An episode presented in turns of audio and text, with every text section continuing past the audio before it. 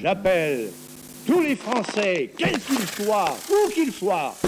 Non, rien, j'aime pas les journalistes, j'aime pas répondre aux questions. Ça me ok Ah J'ai été très choqué, je le répète. D'un coup, vous dérapez dans la fureur.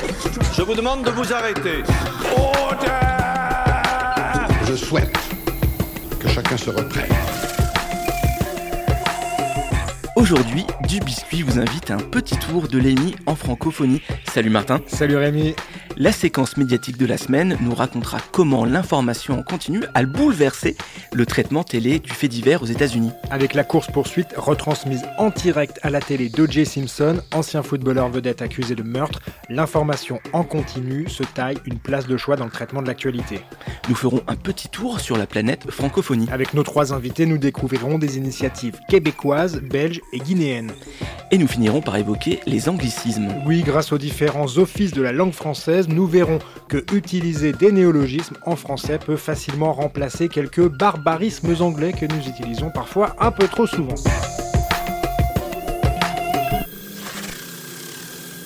Again, all this is presumption now. It's apparent that the police believe it.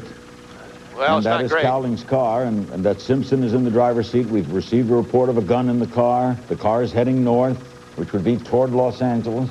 We picked it up in Orange County. The vehicle is registered to Al Cowling, a former teammate, close friend of O.J. Simpson's, who has been a fugitive from justice now almost 12 hours. La séquence médiatique mélange un grand fait divers et le monde des médias. Oui, c'est l'affaire O.J. Simpson. Alors, c'est véritablement euh, là une entrée dans l'irrationnel quasiment, puisque c'est une- un personnage vedette, euh, vedette de football américain, un noir américain qui réussit, qui devient riche et euh, qui est accusé du meurtre de sa femme et de l'amant de celle-ci. Il va y avoir tout un tas de péripéties. Le meilleur conseil pour bien comprendre l'affaire, c'est de regarder le documentaire O.J. Simpson Made in America. C'est Arte qui l'a réalisé et c'est un documentaire qui a reçu un Oscar. On vous confie euh, cette mission, allez regarder l'affaire. L'affaire criminelle en elle-même, elle est, euh, elle est intéressante, mais c'est surtout la suite, le procès et la médiatisation euh, de toute cette affaire qui peut euh, laisser quelques traces dans le monde du journalisme. On va revenir avec toi Martin sur le rôle des médias dans cette affaire. Dans cette affaire O.J. Simpson, rien n'est dans les normes, puisqu'on a déjà affaire à quelqu'un de très célèbre. Donc ça veut dire que dès que l'information va tomber, on va s'emparer du côté des journalistes de cette information. Mais pour cette matinée, là, on a entendu l'hélicoptère qui survole euh, cette Ford Bronco 1993 blanche qui est conduite à, une allure en plus dérisoire, à, à 30 km heure sur l'autoroute. Mais par contre, elle est filmée en direct. Les chaînes vont euh, interrompre leur programme. On a entendu la chaîne K. Qui va relayer l'info et puis après ce seront des, des milliers de journalistes, 40 chaînes d'information vont euh, retransmettre cette course poursuite. Il y aura près d'un millier de journalistes qui vont attendre sur le parcours euh, O.J. Simpson devant sa maison, etc. Et les gens vont commencer à sortir dans la rue, se masser le long de l'autoroute, l'applaudir, brandir des pancartes alors que lui est toujours poursuivi par la police avec une arme. On ne sait pas s'il veut se suicider, si c'est, euh, il est en train de régler des questions avec ses avocats. Euh, ça va changer la manière dont on suit le fait divers, puisque là, on a l'information en continu qui a besoin hein, de ces informations-là, même si parfois il n'y a pas grand-chose. hein, vous le savez, euh, c'est ce qu'on dit de journalistes qui sont devant une porte et qui vont attendre, par exemple, un remaniement ministériel ou alors donner la parole parfois à des témoins qui n'ont rien vu, rien entendu, mais qui étaient juste là.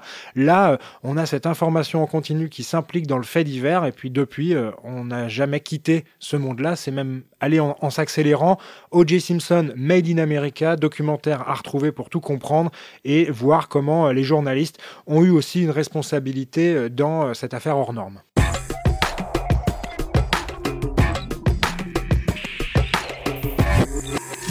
Aujourd'hui dans Du Biscuit, on va mettre l'accent sur l'éducation aux médias, l'information et la francophonie. Alors on va faire euh, tout simplement euh, une petite revue de ce qui se passe ailleurs, bah, parce que euh, oui, en France, on peut se regarder le nombril et dire qu'on fait des choses formidables, mais il y a aussi de multiples actions qui sont menées. Alors dans le monde entier déjà, ça c'est évident, puisque il y a l'UNESCO qui se charge de l'éducation aux médias, à l'information au niveau mondial, mais dans la francophonie, que ce soit au Québec ou en Belgique ou ailleurs, eh bien, il y a énormément de choses. On va commencer par le Québec. Le Québec, il y a une semaine de la presse qui existe depuis très longtemps, mais elle concerne surtout les professionnels. La semaine de la presse, comme on l'entend qui est soutenue par le Clémy en France et qui va dans les écoles. Ça ne fait qu'un an qu'elle existe euh, au Québec et euh, Catherine Bouchard, journaliste à Radio-Canada, évoque pour nous le phénomène plutôt récent de l'éducation aux médias et à l'information. Je dirais que c'est relativement nouveau comme thématique au Québec, mais en ce moment, au niveau de la Fédération professionnelle des journalistes du Québec, on est très actif. On a un programme qu'on appelle 30 secondes avant d'y croire, qui est un programme pour sensibiliser les jeunes du euh, secondaire, qui est l'équivalent de votre lycée, euh, aux euh, fausses nouvelles, mais également aux médias, leur faire mieux comprendre le travail des journalistes, euh, de quelle façon euh, on va rechercher une information, faire la distinction entre un média crédible et un blog obscur euh, sur Internet. mais on commence aussi à faire d'autres initiatives plus grand public avec la Fédération professionnelle des journalistes parce que par le passé, on restait entre journalistes. Et là, on s'est rendu compte, notamment avec la crise de confiance dans les médias qui frappent un peu partout, euh, qu'il faut mieux faire comprendre notre métier. Euh, et donc, euh, on commence à organiser quelques activités. D'ailleurs, dans ma région, euh, on organise euh, à la fin avril, début mai, une activité où on fait l'histoire derrière l'histoire. Et donc, on espère avoir beaucoup de gens pour expliquer un peu, ben, telle nouvelle, il y a une autre anecdote derrière et par le fait même pouvoir faire de l'éducation, mais de façon un peu plus ludique. À nous de rester attentifs à ce qui se passe du côté euh, du Québec. Ce qui est toujours intéressant de regarder quand on parle d'éducation aux médias, à l'information et de journalisme, c'est la manière dont euh, on peut voir différemment le métier, les exigences et euh, pour un exemple québécois, 83% dans un sondage des Québécois ont confiance, une grande confiance, assez confiance dans les médias de leur pays. Euh, nous, on est plutôt aux alentours de 24% en France, donc déjà rien que ça, on pourrait s'en inspirer pour essayer de voir ce qu'ils ont fait ou pas fait hein, pour améliorer cette confiance-là.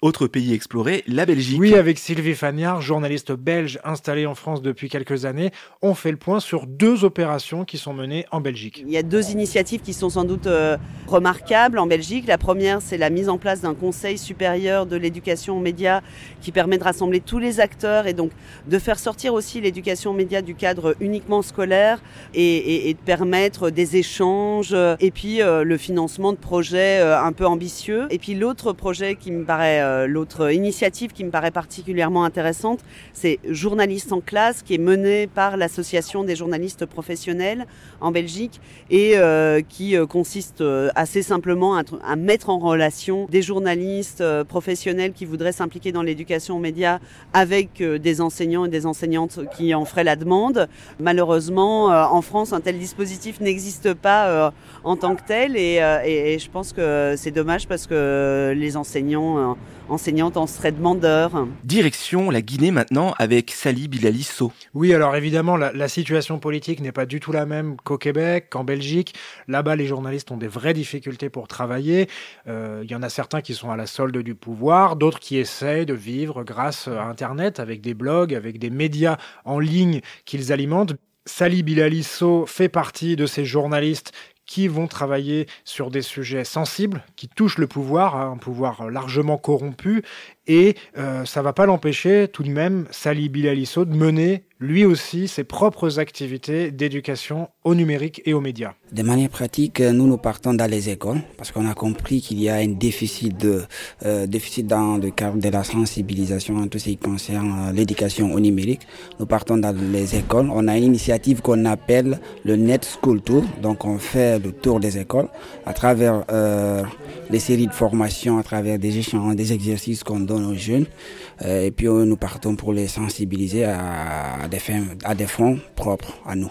C'est carrément du bénévolat que nous faisons parce que dans la République de Guinée, il n'y a pas dans l'enseignement l'éducation au numérique, l'éducation à l'information. Donc, si vous prenez euh, le cycle de production et d'information, vous montrez ça à un élève ou à une élève, elle ne peut pas vous dire clairement c'est ça. L'information circule n'importe comment sur Internet. Et nous, aujourd'hui, on a compris à travers les infox, il est impératif pour nous, jeunes qui avons un certain niveau, d'aller vers ces jeunes, les expliquer c'est quoi une information, qu'est-ce qu'une bonne information, comment elle est produite, comment on la diffuse, sur quelle plateforme on diffuse, et qu'est-ce qu'il peut, aller-retour, faire pour avoir un esprit critique vis-à-vis d'une information ou comment même écouter la radio parce que ça s'apprend en fait. On ne peut pas venir juste allumer la radio et dire ouais tout ce que les gens la racontent c'est du vrai. Il faut avoir un esprit critique, faire du recul et un peu aller beaucoup plus en avant en plus.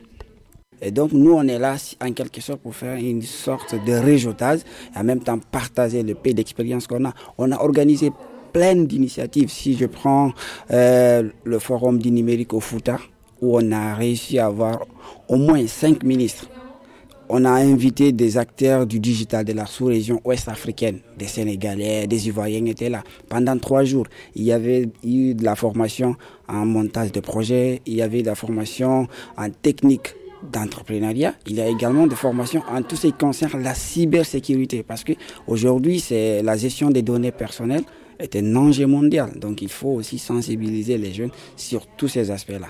Et nous, voilà ce qu'on fait dans la République de Guinée. Et petit clin d'œil à Sali Bilalisso qui a remporté deux prix au festival francophone itinérant du reportage court et du documentaire France Monde, France Océan organisé par Planète Jeunes Reporters et sur les pas d'Albert Londres avec notamment le grand prix pour un reportage sur Bauxite, les ravages d'un business.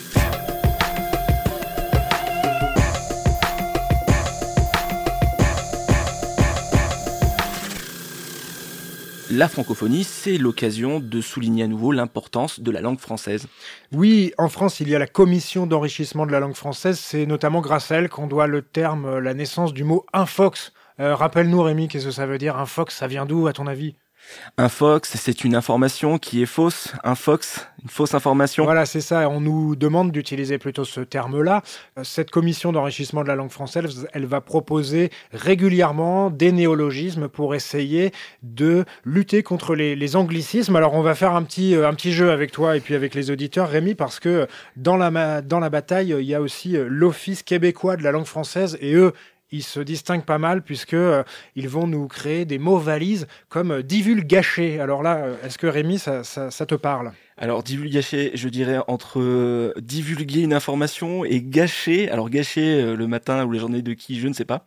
Et oui, là c'est gâcher la vision par exemple d'une série en divulguant la fin. On va appeler ça spoiler régulièrement. Eh bien, en québécois, en français, on va avoir le mot divulgacher. Autre mot, égo portrait. Alors, Ego, l'ego, le portrait, c'est euh, portrait de quelqu'un euh, un peu trop euh, présomptueux peut-être? Et oui, et on retrouve le selfie. Ça veut dire que là, on met vraiment en avant sa personnalité puisque l'ego portrait, c'est l'autoportrait fait à bout de bras pour bien montrer bah, qu'on fait telle course, qu'on est dans tel endroit ou qu'on passe de super vacances. Et il est bien là question d'ego, d'égoïsme ou d'égotisme. Donc, je trouvais ça plutôt intéressant. sur Twitter, on utilise bien sûr des gazouilles oui, le son que font les oiseaux, le gazouillis, oui. Voilà, le petit logo de Twitter, c'est un oiseau, donc on a dit des gazouillis pour des tweets. Il y a des mots qui marchent moins bien. On les utilisera moins, évidemment. Euh, et puis, euh, il y a la netiquette. À ton avis, la netiquette, alors l'étiquette, c'est euh, tout ce qui est lié au comportement et la bienséance, mais alors une étiquette Eh bien tout à fait, mais c'est ça, c'est la bienséance, le bon comportement, mais sur les réseaux sociaux, sur le web, comment on peut se montrer cordial pour avoir des conventions, notamment euh, dans des forums, euh, par courrier électronique, etc. Un, des mots qui marche très bien, c'est courriel. On l'utilise mm. de, plus en plus pour remplacer mail. Ça ne veut pas dire qu'il ne faut pas utiliser l'anglais, bien évidemment, mais euh, n'hésitez pas à aller faire un petit tour sur l'Office de la langue française du Québec pour euh, retrouver, il y a plein de fiches pratiques qu'on peut utiliser, on peut faire des petits jeux avec ça et euh, c'est plutôt sympa, ça, nous permet aussi de, de, voir que finalement la langue française, elle, s'enrichit au fil du temps, soit avec des termes comme infox, soit avec des termes comme divulgaché. Merci Martin, c'est tout pour cet épisode du biscuit. On vous rappelle que vous pouvez retrouver cet épisode sur le site lechantier.radio. Martin, on se retrouve pour un nouvel épisode. Mais oui, bien vite, à la semaine prochaine Rémi. À très bientôt. Vous pouvez retrouver du biscuit sur le site lechantier.radio et sur Instagram. N'hésitez pas à liker, partager et à nous attribuer plein d'étoiles sur Apple Podcast. Avant de vous quitter, je vous souhaite bonne chance à chacune et à chacun d'entre vous. Au revoir.